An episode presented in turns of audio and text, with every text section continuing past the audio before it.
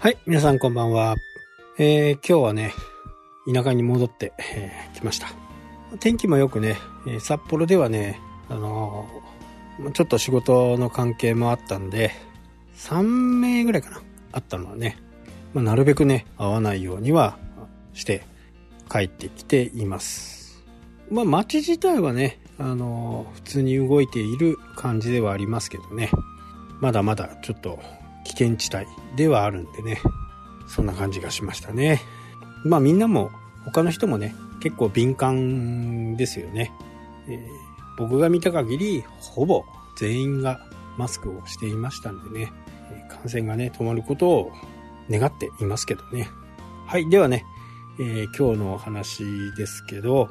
まあこうやってインターネットがあったり、まあ今ね、感染症化の中でね、え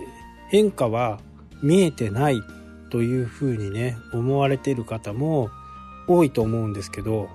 これやっぱり日々、日々変化しているっていうことがね、やっぱり経営者とか、あ実際に生の声を拾っている人とかとね、話をすると、やっぱ変わっているんですね。で、元の生活に戻らないっていうふうにね、思ってる人がもう大半です。まあ、僕もね、あのー全てが今まで通りっていうかね、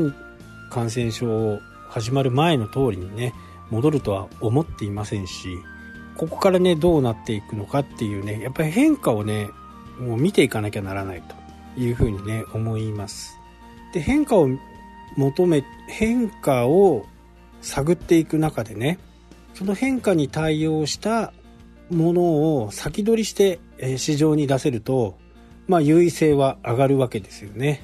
まあ、俗に言うレッドオーシャンではなくね、ブルーオーシャンで、えー売り上げをね、上げることができると。ただ、売り上げを上げるというね、えーものと、この先取りしていくものっていうのは、ちょっとまたね、ニュアンスが違ってくるんじゃないかなというふうにね、思っています。まあ通常ですとね、えー今月末までやってみた。で、前、前月とどうなんだろう、えー作体とはどうなんだろうというふうにね、比較をすると思うんですけど、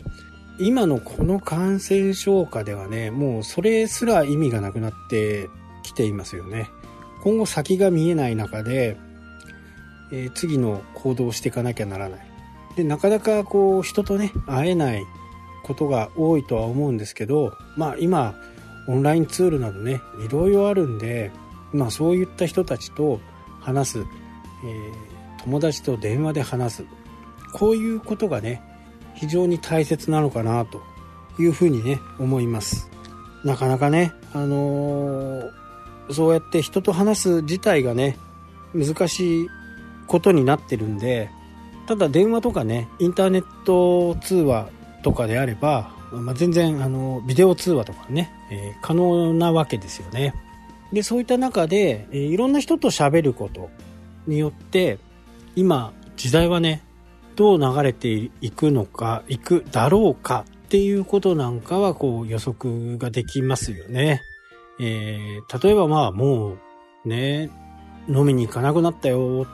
まあそういう話を聞いたり、いや今度キャンプをやろう、やってみようかなと思ってるとかね、釣りをやってみようかなと思ってる。まあそういう情報をキャッチしたときに、まあなぜなんだろうというふうに考えるわけですね。時代を先取りというかまあ、アウトドアに行くっていうのは、まあテレビとかね、そういったところでもいろいろやってますから、必然なのかもしれないですけど、まあ密にならないようなことをしていくというふうなことで言えばね、まあアウトドアなんかはね、最適ですよね。じゃあその時に、そういう人たちはどういうもので困るんだろうかなとか、この皆さんが売ってる商品、サービスっていうのは、大体人が困っていることを解消するのがね、仕事の一つだと思うんですよ。肩が痛いって言ったら、まあ、肩を楽にするような生態があったりね。まあいろんな治療法はあるとは思うんですけど、何かしたいと思った時に、でもちょっとよくわからない。じゃあ専門家に聞こうか。専門家はどう言ってるのかインターネットで調べようかという時にやっぱりこのホームページとかねブログっていうのは非常に有効的ですよね。まあ YouTube なんかをやっていればねなおさら有利かなと思うんですね。まあある意味自分をさらけ出してね YouTube をやるわけですからまあそれなりのリスクはあるにせよ相手から信頼を得るのはねなんかお面をかぶってる人よりは顔出ししてる人の方がね信用してくれますよね。まあ、なので YouTube をやったらいいよっていう話ではなくって、まず外に出たり、いろんな人と会話をすることによって、本当にどんなことに困っているのかな、近い将来どんなサービスが有効かな、で、それを自社でどう提供できるかなっていうことをね、ブログとか、えー、ホームページにね、書いておくだけでね、そこから集客が生まれてくるとで、最近のウェブのね、Google のシステムからすると、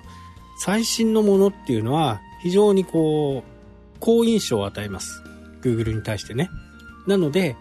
え最新最新最新でこう、いい情報をね、提供していけば、検索上位にね、え上がっていく。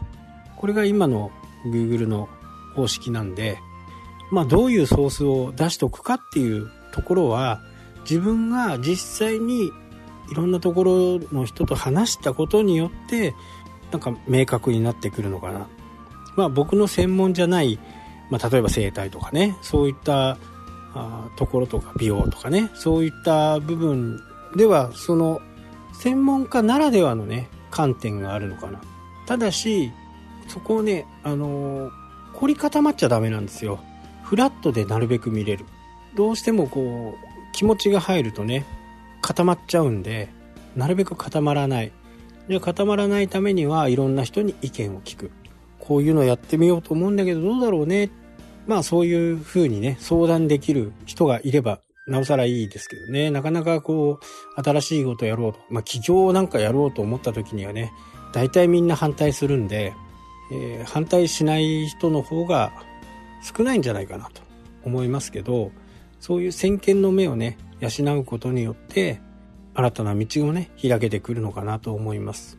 まず市場を調査するっていうのはね自分でこう聞き歩くっていうことはね非常に大切だと思います。